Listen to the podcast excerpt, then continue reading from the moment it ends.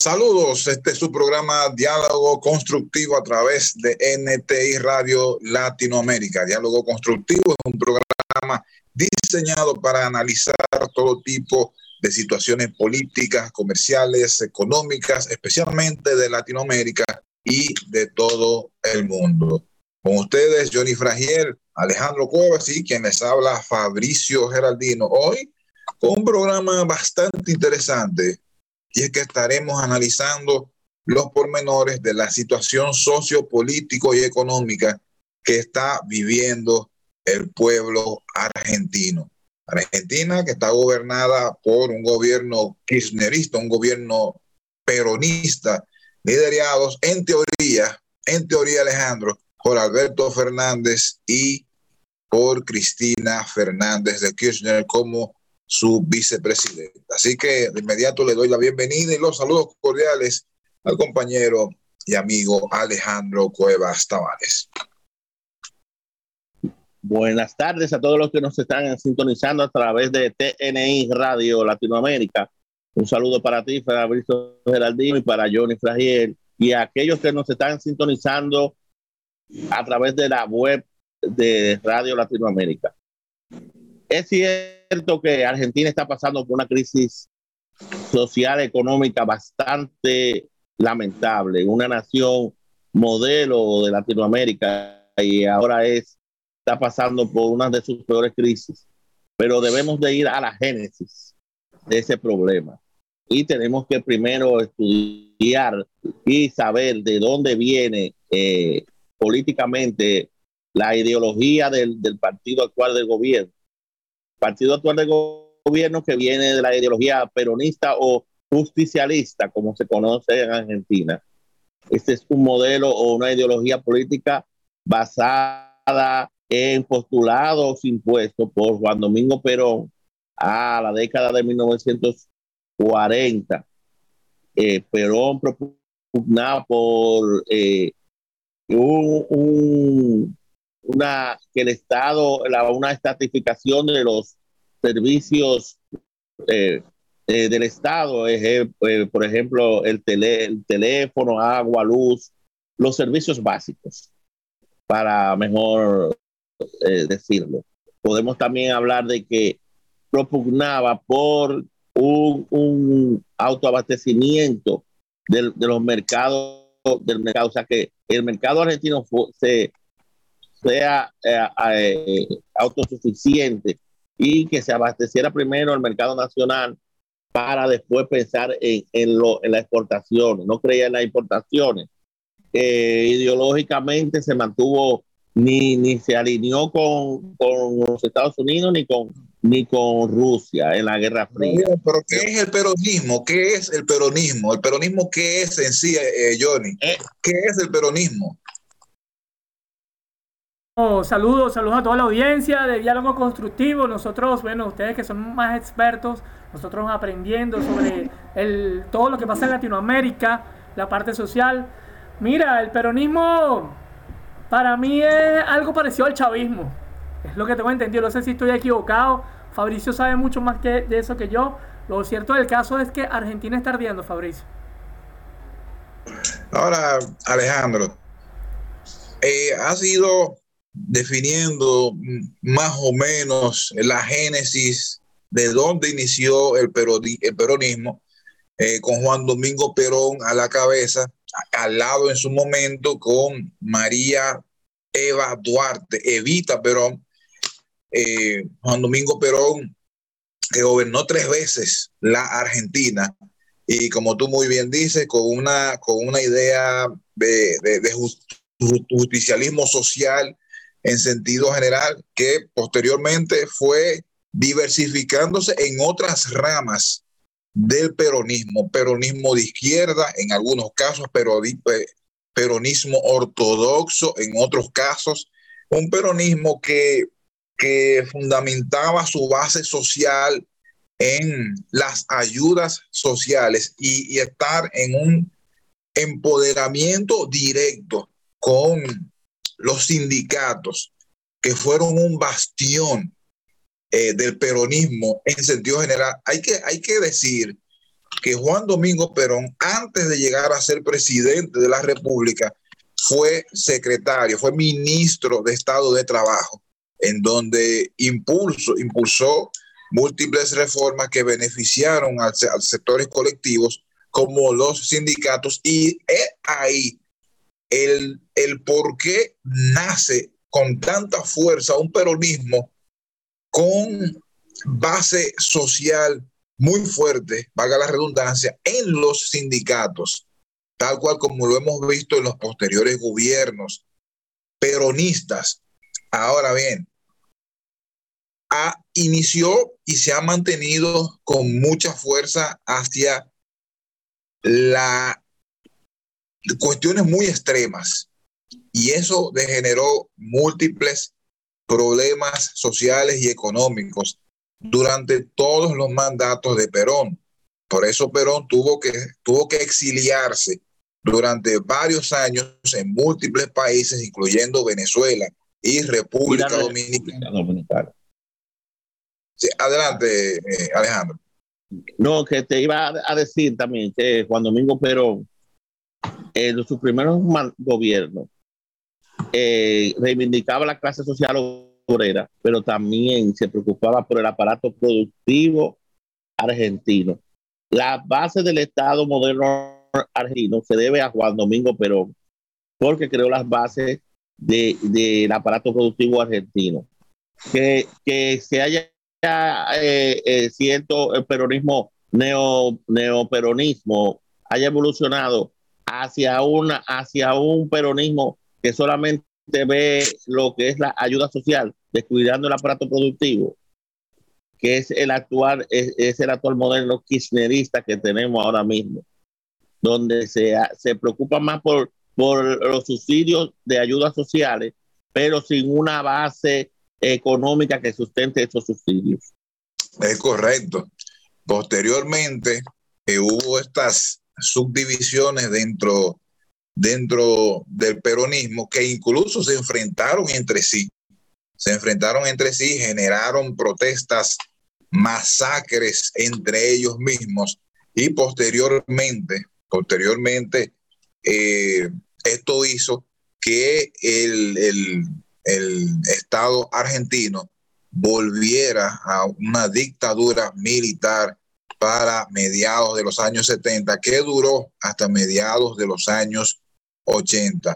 Dentro del peronismo hay que mencionar a una persona muy importante que fue Héctor José Cámpora, presidente en el 1973.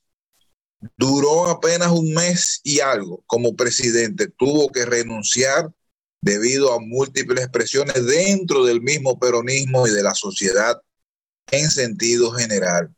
Y es ahí en virtud de la figura de este hombre, que posteriormente nace otra rama del justicialismo llamado el Kirchnerismo, propiciado por Néstor Kirchner y Cristina Fernández de Kirchner. Y al Kirchnerismo se le denomina su base de apoyo, se le denomina la cámpora en base a lo que hizo Héctor José Cámpora de renunciar en un momento de dificultad eh, sociopolítico y económica para los argentinos. Héctor José Cámpora era peronista, evidentemente, y es en base a esto que los Kirchner, han seguido esta, esta línea política de Héctor José Cámpora. Entonces, también eh, debemos de, de significar, eh, Fabricio, que antes del kirchnerismo tomar el poder, estaba una corriente en Argentina, pero se llamaba los menemistas, los seguidores de Menem, eh, la ideología de Menem, que fue eh, la, la, ideología peronista que más se acercó al neoliberalismo. Que Menem dolarizó la economía argentina porque llevó sin un sustento a, a, a tener el peso argentino a la par del dólar norteamericano. Es así, Yo pregunto una cosa, si el modelo peronista fracasó, porque eso, el modelo peronista llevó a una dictadura, porque obviamente no estaban haciendo las cosas bien, ¿verdad? hoy en día, en el siglo XXI, ¿verdad? Esta gente no se da cuenta de que ese, esos modelos ya fracasaron. Explíquenme ustedes. Porque bueno, es que, es que hay que tomar en cuenta, eh, Johnny, la idiosincrasia del pueblo argentino que se ha forjado durante los últimos 70 años. Estamos hablando de una ideología política que ha fomentado raíces sociales en el colectivo en sentido general. No es fortuito el hecho de que Argentina sea uno de los países con sindicatos más fuertes de toda América Latina, especialmente de América del Sur. No es fortuito el hecho de que la Argentina tenga tanta fortaleza para bien y para mal de planes sociales. Entonces, cuando sale el gobierno de Carlos Saúl Menem, que gobernó dos veces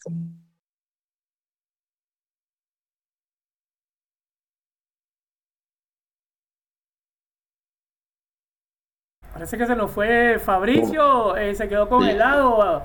Eh, bueno, Alejandro. Como dice Fabricio, como dice Fabricio, Carlos Saúl Menem gobernó dos veces la Argentina. Luego viene, viene eh, Raúl de la, de la Rúa, Fernando de la Rúa, perdón, presidente argentino, que empeoró las medidas que había tomado Carlos eh, Saureni y lo que hizo fue, como dice un, una salsa por ahí de Frankie Ruiz, la cura fue más mala que enfermedad porque dejó fluctuar el dólar el, y el peso en el mercado libre cambiario y eso contrajo con una inflación que disparó la tasa del dólar a niveles inimaginables en Argentina y, y empequeñeció la moneda argentina. Y eso se llama como el, el corralito.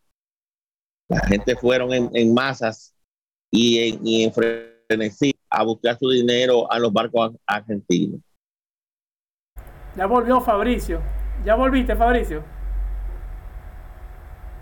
Eh, para seguir abundando, Sí, para seguir abundando, eh, eh, el porqué también la crisis, la génesis de la crisis. Argentina viene arrastrándose desde hace mucho tiempo, Johnny.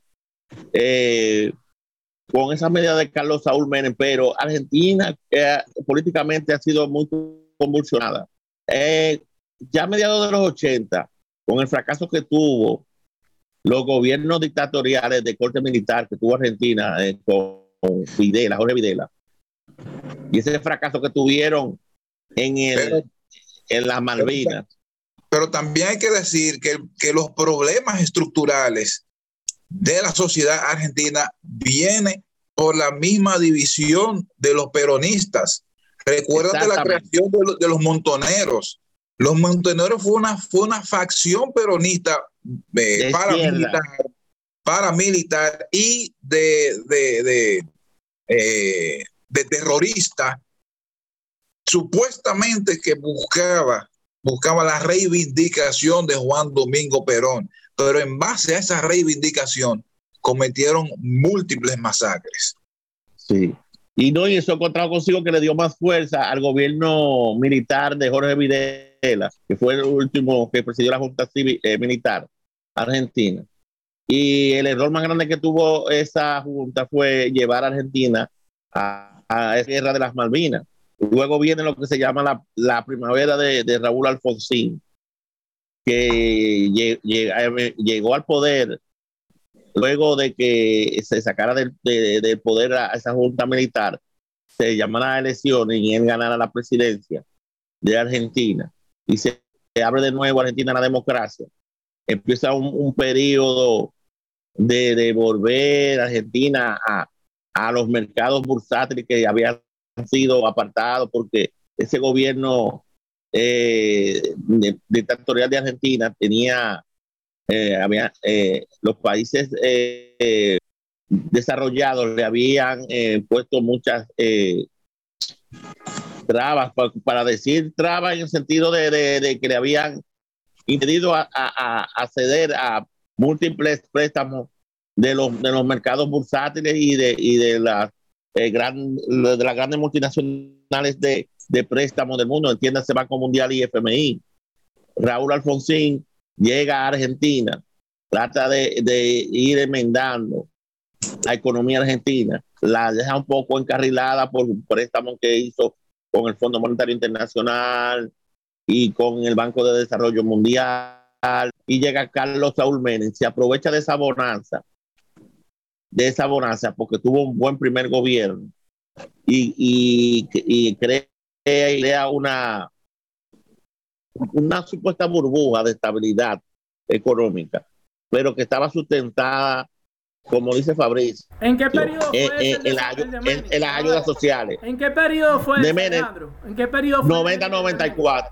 90-94. Y esa burbuja y, ese, y, esa evaluación positiva que tenía Argentina en los mercados bursátiles, tomó esos préstamos y ese dinero y esa, y esa plusvalía y ese PIB elevado que tenía Argentina para crear cierta estabilidad pero que los actos de corrupción y la corrupción que persiguió se tragó, eh, se tragó esa bonanza. Ya para el segundo periodo intenta enmendarlo con una paridad del dólar con la moneda argentina, crea una, una nueva moneda eh, y, la, y la lleva a la par del dólar. Al ponerla a la par y no tener una sustentación en medios de producción y de, y de que e, ese peso argentino estuviera respaldado por, por divisas en el Banco Central, entiéndase, de dinero eh, que el Banco Central lo respaldara, el, peso argentino se fue creando un inorgánico y el dólar a fluctuar, a fluctuar. Llega Raúl eh, Fernando de la Rúa y, y no, no implementa las medidas necesarias para que ese dólar dejara de fluctuar en el mercado porque habían dos tasas, una en, el mercado informal y, y, y, otra para, para el mercado del Banco Central, o sea, para el estatal. Pero bien, vamos, vamos, a aterrizar hasta aquí, hasta ahora. Alejandro va hasta ahora. Rápido. Ya va, Alejandro va muy rápido. Espérate, ya va.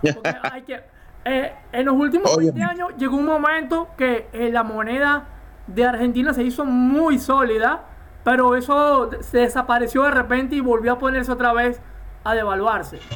Y vamos por los periodos en que no tenía estabiliza la economía. Esa, esa, economía, hay una cierta bonanza entre el 1988 y el año 94, porque Argentina está cediendo a los mercados eh, eh, de multinacionales de préstamos, FMI, Banco Mundial, Banco de Desarrollo, eh, se, implementan medidas para el aparato productivo argentino, echarlo a andar y, otras medidas de desarrollo. toma también acuerdos con, con, Brasil en cuanto a, a, la hidroeléctrica que tienen en la, en la frontera para, de producción de energía. Eso trajo una estabilidad eh, en cuanto a ese servicio energético. Eh, empezaron los bancos de, eh, a darle puntuaciones de, un, de una mejora económica argentina que fue, aprovechada por el gobierno de Menem, pero el gobierno de Menem fue uno de los más corruptos que tuvo Argentina. una corrupción y él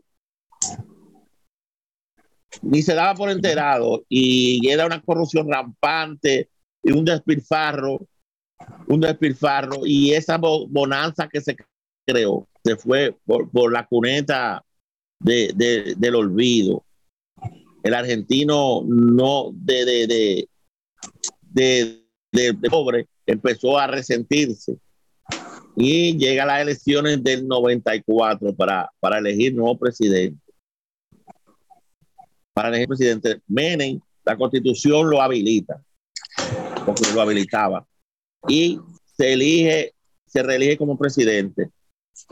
Por, todavía por la, porque tenía un, un, poco de bocanada de aire del boom económico que, que se reflejaba de la, de la buena bonanza.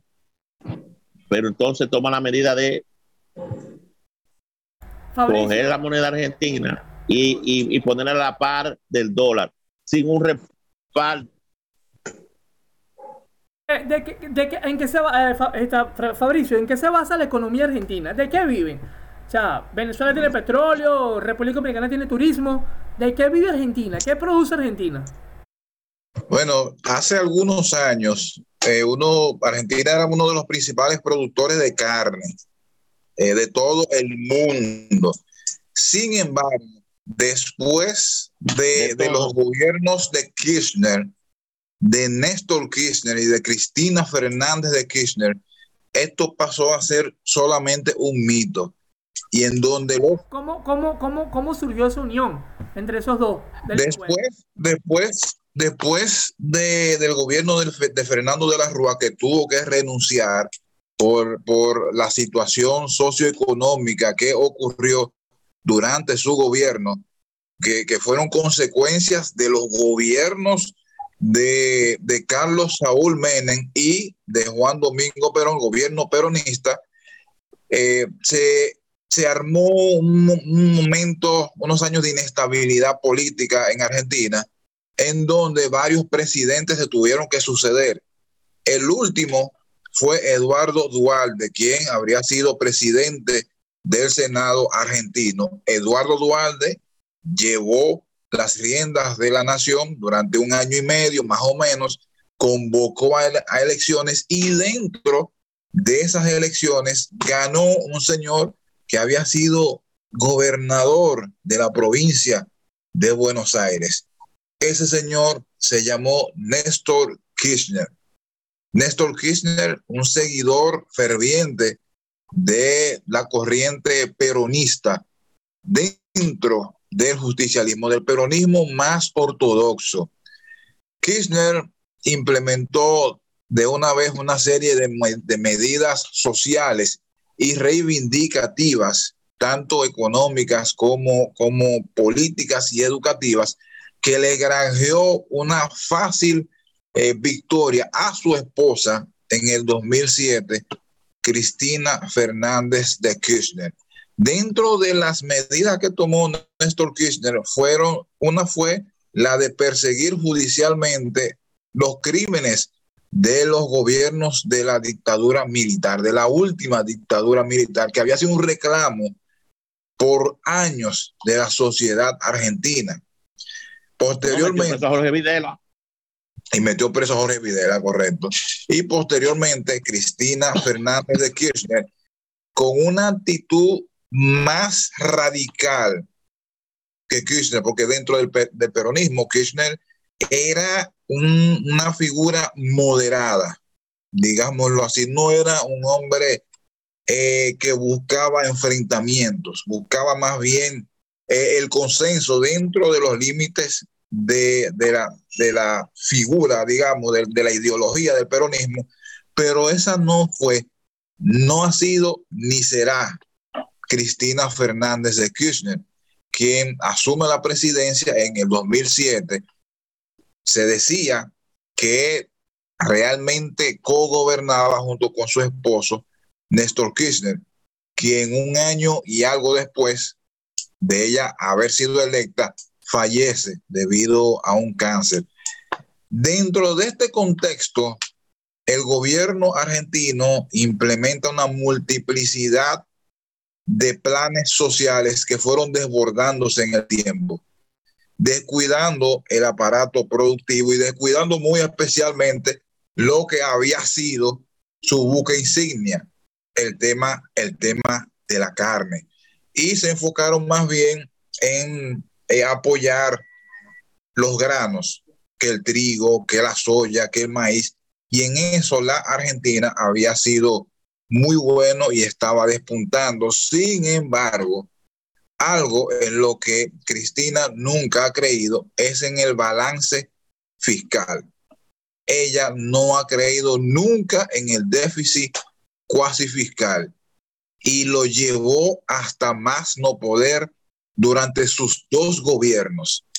Ella cree firmemente en la emisión de inorgánicos cree firmemente en la afectación de reservas internacionales con tal de proveer supuestamente eh, el peso argentino a cada uno de los argentinos, independientemente de que tenga respaldo económico o no. Y esto ocurrió hasta el 2015. La Argentina ya no vivía de, de la producción de carne, sino más bien de una multiplicidad de, de sectores que día tras día veían caer su poder adquisitivo. Viene el gobierno de Mauricio Macri, un gobierno de derecha, y trata de implementar una serie de medidas para contrarrestar el déficit fiscal y económico que habían dejado los gobiernos del kirchnerismo. Medidas que fueron drásticas en su momento, puesto que contemplaron una revisión del Fondo Monetario Internacional. Estas revisiones, todo el mundo sabe que se trata de restricción del gasto público, de recortes presupuestarios en áreas que no son productivas y una serie de, elementos que para el ciudadano común son bastante enojosos. Sin embargo, para el año 2019 se produce un aumento, eh, bueno, un aumento fuerte de la tasa del dólar, llevado desde el 20 por 1, terminando el gobierno de Mauricio Macri casi al 70 por 1 en un solo año, algo que fue eh, muy fuerte y que al final de la jornada terminaron con el, el mandato de Mauricio Macri, quien estuvo buscando una reelección. Entonces, ¿de qué vive el pueblo argentino?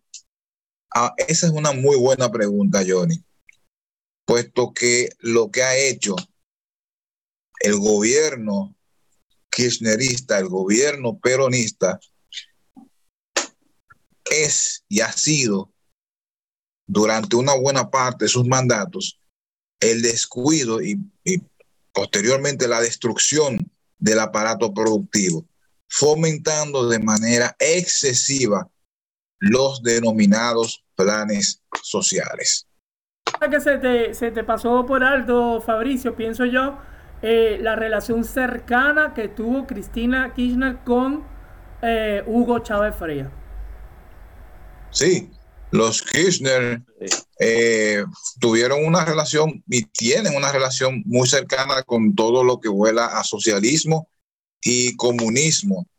Incluso recuerda que Néstor Kirchner fue en una ocasión el director de la UNASUR, fue el mandamás de la UNASUR, uno de los organismos regionales creados por el movimiento socialista de principios de esta década. El UNASUR, eh, eh, el Grupo de Puebla, entre otros, fueron instituciones que se generaron a partir de la ola socialista que inició justamente con la llegada al poder en el 1998 de Hugo Rafael Chávez Frías en Venezuela. Posteriormente, eh, múltiples países de la región, muchos países eh, tuvieron gobiernos de corte socialista y ni hablar del comunista, eh, del gobierno comunista de Cuba. Entonces, en este momento hay una situación bastante delicada. Alberto Fernández de Kirchner, óyeme, Alberto Fernández y Cristina Fernández de Kirchner asumen la presidencia de Argentina en un momento un tanto complicado por lo, lo que les, estaba comentando. Eh, el dólar en ese, en ese año había subido más de 50 pesos, una cuestión extraordinaria. Y eh, llegan a conformar ese binomio por la astucia, la habilidad eh, política de Cristina de entender que ella como candidata presidencial no iba a ganar las elecciones, iba a perder. puesto que si bien es cierto que tiene un voto duro, fuerte, pero el voto de rechazo era todavía mayor. Y es por eso, Alejandro y Johnny, que busca a un enemigo político para que fuese el candidato presidencial, que es Alberto Fernández. Alberto Fernández fue jefe de gabinete de Néstor Kirchner. Sin embargo, fue uno de los opositores más acérrimos que tuvo Cristina Fernández de Kirchner. Ese señor dijo de todo, de Cristina, de todo, cuando ella era la presidenta. Sin embargo. Escúchame, antes que ella ganara la presidencia, en Venezuela hubo una explosión de un caso, no sé si ustedes lo recuerdan, el caso de Guido Antonini, que le incautaron en el aeropuerto un maletín con 800 mil dólares, supuestamente que fue enviado de, por Chávez para Cristina para, que, para su campaña electoral, pero había otro maletín con 4.2 millones de dólares enviados por Hugo Chávez para financiar la campaña de Cristina Kirchner. No, sí, pero es que eso no, eso no es raro. Eso no es raro. Eso no es raro. Todo el mundo, todo el mundo sabe que entre, entre ellos eh, se dan apoyo eh, político y económico. Eso no es raro. Y, varias eh, varias de las situaciones que están ocurriendo en Latinoamérica, todo el mundo sabe que tiene que ver con la ayuda de, de un país a otro para que eso esté ocurriendo. Eso no es nuevo. Entonces, en, en este, en este binomio, eh, Cristina eh, entendió que lo más correcto para ellos ganar la presidencia era que ella no fuese la candidata. Y por eso escogió ella, ella escogió a Alberto Fernández, quien era una figura que no tenía rechazo, era una figura conocida y que tenía una postura muy definida en cuanto a, lo, económico y, a lo social. Alberto acepta eh, la candidatura, gana fácilmente en las pasos y en las elecciones generales obtiene el 48% con el eh, movimiento denominado Frente de Todos, y derrotando a Juntos por el Cambio de la derecha, y liderado por Mauricio Macri. Entonces, aquí es que ha venido lo más interesante, Alejandro y Johnny, porque este binomio llega a la presidencia primero con una situación económica un tanto difícil, pero meses después se encuentran con el COVID-19. Argentina, Argentina tuvo, llevó a cabo uno de los confinamientos más estrictos de todo el mundo.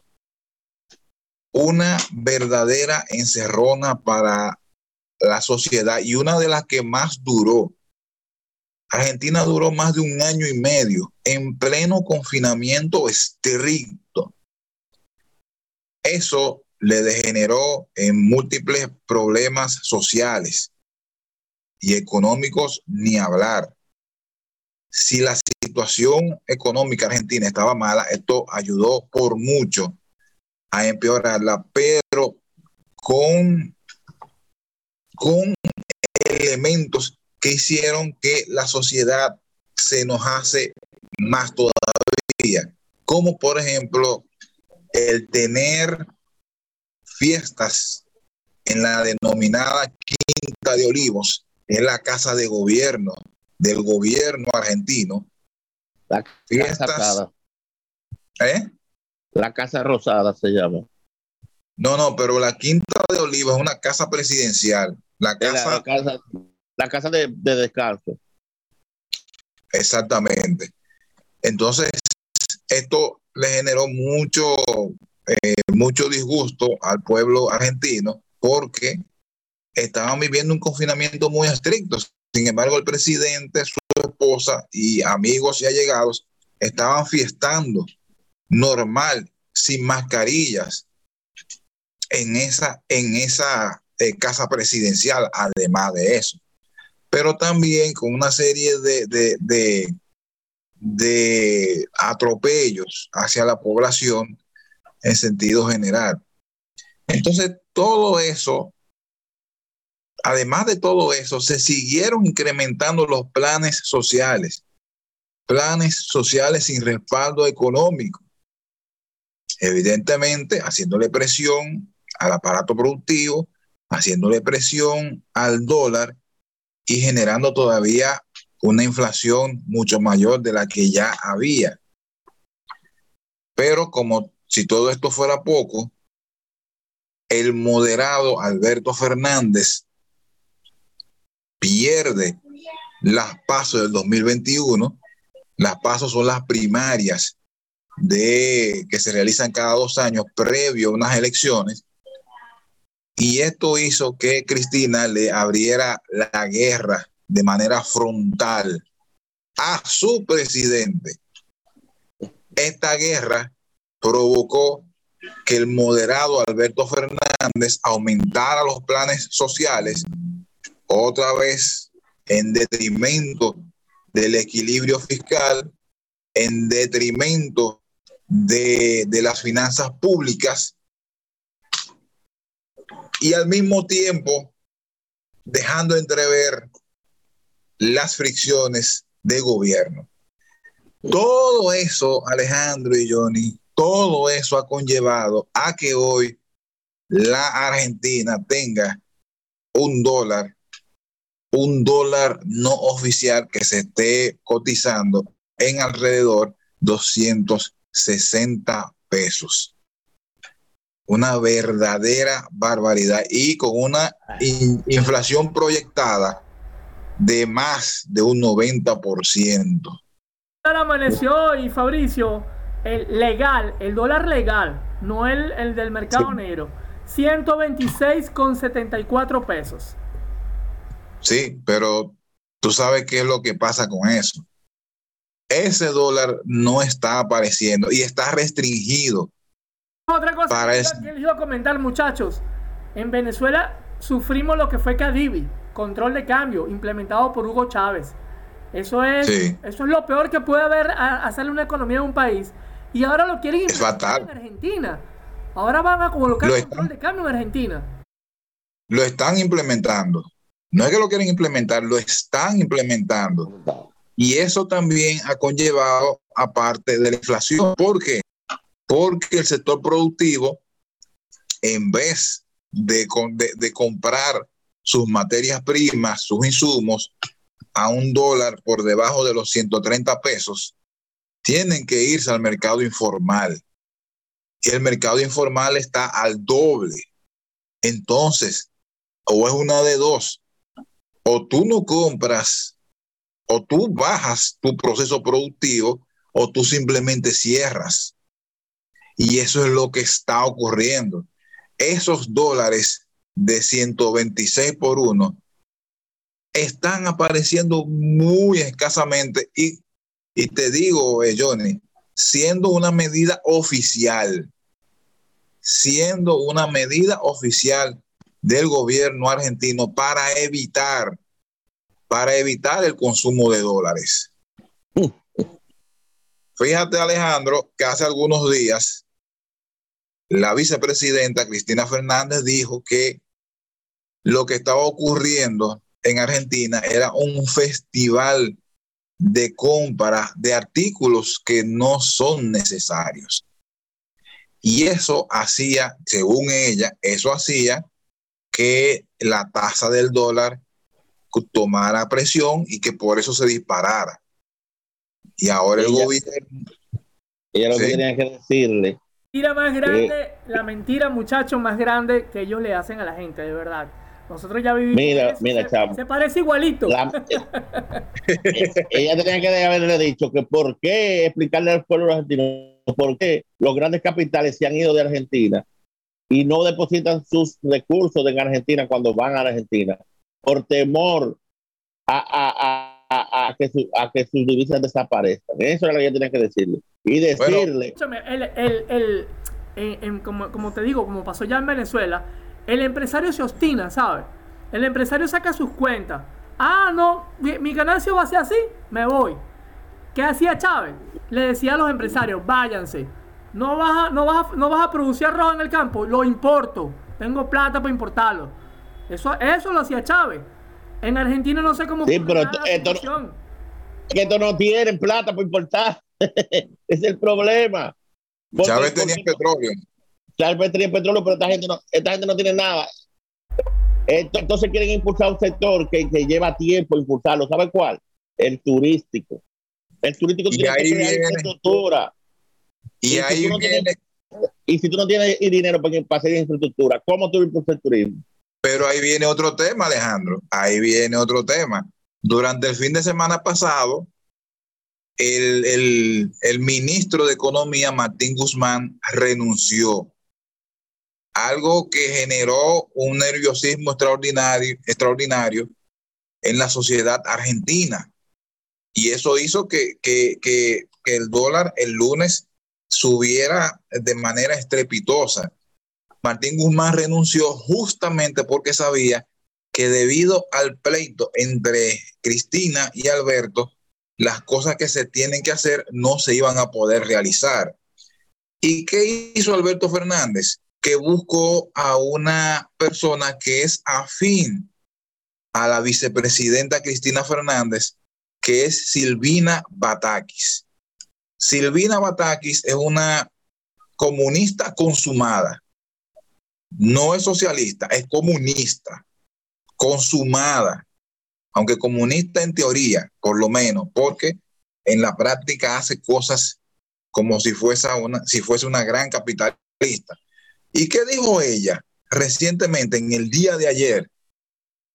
Que no es posible, literalmente, más palabras más, palabras menos, que no es posible eh, sobreponer el derecho de vacacionar que el derecho a la creación de puestos de trabajo. Es decir, que si tú tienes que elegir, el gobierno tiene que elegir sacrificar el que una persona busque dólares para irse a vacacionar, esos dólares no van a aparecer. Van a aparecer, según ella, para la generación de puestos de trabajo. Y ahí ese es otro elemento que de manera directa e indirecta afecta al sector productivo. Porque si tú no tienes con qué vacacionar, ni siquiera internamente dentro de tu propio país, entonces, ¿cómo lo vas a hacer? Si, si a un turista no se le garantiza el, el poder eh, adquirir dólares estando en Argentina, ¿cómo se va a animar a irse a vacacionar allá? Una locura de verdad, eh, Johnny y Alejandro. Una verdadera Sí, locura. Son sistemas, sistemas, esos sistemas eh, peronistas, llámense peronistas, chavistas, socialistas, como quieras llamarlo, lo que hacen es enriquecer un grupito, ¿verdad? Porque ¿qué va a pasar con el control de cambio en Argentina? Va a venir gente ligada al gobierno, ¿verdad? Van a crear empresas fantasmas, van a adquirir los lo- dólares preferenciales a la tasa preferencial, ¿verdad? Pero más atrás los van a revender en el mercado negro. Eso lo van a hacer. Hermano, que eso. Que Como el eso amigo, como el amigo la- de la Venezuela, como el amigo de Venezuela, que todo el mundo La- sabe de- el- La ministra, oye, en plena pandemia había un run run que la ministra de, de Salud Pública estaba revendiendo las, las vacunas que recibieron de ayuda Exacto. de Y esa es otra también. y de Rusia. Que Argentina recibió las vacunas rusas y hubo un run run que se la estaban pasando a Chile. Sí. Pero también, pero también hay que recordar las vacunas VIP, también que ocurrió en Argentina. Ay, sí. Mientras, Ay, Dios mío. mientras se vivía, mientras se vivía un confinamiento horroroso, los principales funcionarios del gobierno se vacunaron de primerito, de primeros, de primeros, o sea, sin llevar a cabo el, pro- el protocolo tal cual se- como se lo exigieron a toda la población, pero no para ellos. Así es, hermano. Lamentablemente la situación en Argentina está cada vez peor, muchachos. Eh, ¿Qué va a pasar en los próximos días con esto, Vale? Bueno, hay mucha incertidumbre. Por primera vez, por primera vez en muchos años, estoy escuchando a muchas personas hablar de recortar el mandato presidencial del presidente. Y yo no creo que eso ocurra, eh, Alejandro, yo no creo que eso ocurra. Primero, porque eso traería todavía más desestabilización. Segundo, porque si se va Alberto Fernández, asume de manera formal Cristina Fernández de Kirchner y ella está habilitada. Ella tiene procesos penales que se están siguiendo en el momento, pero está habilitada. Entonces tú no haces nada eh, llevándole la cabeza a Alberto Fernández para que asuma entonces Cristina Fernández de Kirchner, para que asuma de manera formal. Y la, y la derecha está muy debilitada, la, la, derecha argentina, de Macri y los demás. No hay un, un, un, político con la suficiente capacidad de liderazgo de afrontar esta crisis. Eh, temo, eh, y, oigo, porque no he escuchado pronunciarse a la, la, la capa militar argentina. Y, y, tengo el temor de que los militares argentinos digan no, basta ya, y tomen las riendas del poder. Y eso resulte eh, en un retroceso, porque ya Argentina ha vivido demasiados gobiernos militares no va a pasar, Alejandro, eso no va a pasar en Argentina. Ya las Fuerzas Armadas argentinas están corrompidas por el, por, por Cristina, por Cristina y por el chavismo. Eso no va a pasar allá, créelo. Yo no creo que pase tampoco, pero uno, uno nunca sabe. Yo sí creo que la oposición. Señores, usted, estamos hablando de, estamos hablando de que los militares las, las esperan, pero tú sabes que, que, que los militares de capa baja son los que más sufren son los que, lo, lo, lo, lo que está más cerca del pueblo y de ahí puede surgir la revolución. Recuérdense que en nuestro país, cuando la revolución del 65 no fueron los grandes generales que fundaron por la revolución, fueron de coroneles y capa media. No, pero yo, no creo. No existía el foro de Sao Paulo, ¿sabes? El foro de Sao Paulo ya le da instrucciones a todos los gobiernos socialistas y comunistas qué es lo que deben hacer con las Fuerzas Armadas. No, pero no solamente eso, no solamente eso, para que un golpe militar tenga efecto, necesita el respaldo de la población y eso no lo tienen. Eso, eso no lo tienen. Entonces yo no creo que eso, eso ocurra así. Sí, puede, puede ser que, que la cúpula militar sea parte fundamental para junto con otros elementos pudiese haber algún cambio de presidencia, pero no un golpe militar en sí. Eso la sociedad argentina no, no lo respaldaría, no tendrían El, favor popular en ese sentido. Ahora, la derecha, la derecha, yo no creo que esté, que esté tan debilitada. Yo lo que sí creo es que ahora hay una derecha más diversificada. Tú tienes a un Javier Milei libertario, de pie a cabeza que se, que se, digamos que se aparta del resto de la derecha, porque Milei está construyendo su propio espacio político. Javier Milei pudiese ser eh, una, una figura que en las próximas elecciones dé un buen susto. Yo no creo que vaya a ganar, pero si tomamos como referente las elecciones parciales del 2021 más la construcción de su figura durante todos estos meses, yo creo que va a ser una, va a tener un buen desempeño en las elecciones y pudiese restarle votos al movimiento de Juntos por el Cambio.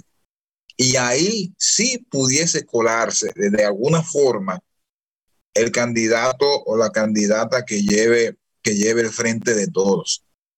Ahí sí creo. Pero eh, que, que, que, que vaya a haber un cambio inesperado en la presidencia de la Argentina, Eso tenemos que verlo. Tenemos que verlo. Yo no lo descarto, pero lo creo, lo creo poco probable. Pero sí es. Ellos cambian la constitución como a ellos les convenga, ellos lo pueden hacer. Sí, pero acuérdate que el Congreso argentino está con la derecha. Un Congreso de derecha. Ellos perdieron las elecciones de medio término, perdieron el Senado después de décadas de haberlo dominado el peronismo y por ende una reforma constitucional no le sería, no le sería fácil. Ah, incluso, incluso, mira, hay, hay personas, hay personas que están observando muy bien lo que está haciendo la oposición, porque incluso hasta a ellos se le está haciendo cacerolazos. La gente se encuentra un funcionario X del gobierno y le entran a cacerolazos. Y si hay alguien de la oposición que lo ven, que lo están viendo medio, medio tibio, le, le, le dan sus cacerolazos. A ese nivel de desesperación está la sociedad argentina. Venezuela, cuando la derecha, eh, la oposición eh, agarró el Congreso completo, o, tuvieron mayoría en el Congreso, Chávez le metió una asamblea constituyente. sí, sí. Ay, Dios. Sí, pero a diferencia de todos los demás, Chávez tenía, y, Venezuela, tenía una, un liderazgo eh, regional construido por el propio petróleo. O sea que a Chávez y posteriormente a Maduro se le hizo mucho más fácil. Ninguno de estos otros países de la región tienen la fortaleza para hacer eso. Ninguno ni siquiera Brasil, ninguno tiene esa fortaleza, porque se verían en graves aprietos sociales y un gran repudio internacional. Y, también que la población argentina, eh, yo creo que la gente ya está cansada, ¿no? Eh, derecha, izquierda y siempre lo mismo, siempre lo mismo, y ya están obstinados, ¿no? Pero claro, eh, y, es normal, es normal que eso pase. Eh, hay que ver el, nivel de, abstencionismo que, tendrán para las próximas elecciones. Pero la verdad que esto es un pueblo que ha sufrido, que ha sufrido mucho en las últimas décadas. La verdad es que lo que se está viviendo hoy día es simplemente desgarrador en la República Argentina. Muchachos, 7.54 minutos de la noche, estamos en vivo a través de NTI Radio Latinoamérica, tu mejor opción. Esto es Diálogo Constructivo. La despedida, muchachos, para el próximo jueves. Adelante, Alejandro. Bueno, de mi parte, este ha sido un programa bastante eh, equilibrado en cuanto a informaciones de lo que está pasando actualmente en la Argentina. Espero que eh, para el próximo nos sigan sintonándonos. Recuérdense suscribirse a nuestras redes sociales de NTI Radio, tanto en YouTube, en Instagram y en Facebook. Y pedirles su amable sintonía para el próximo programa.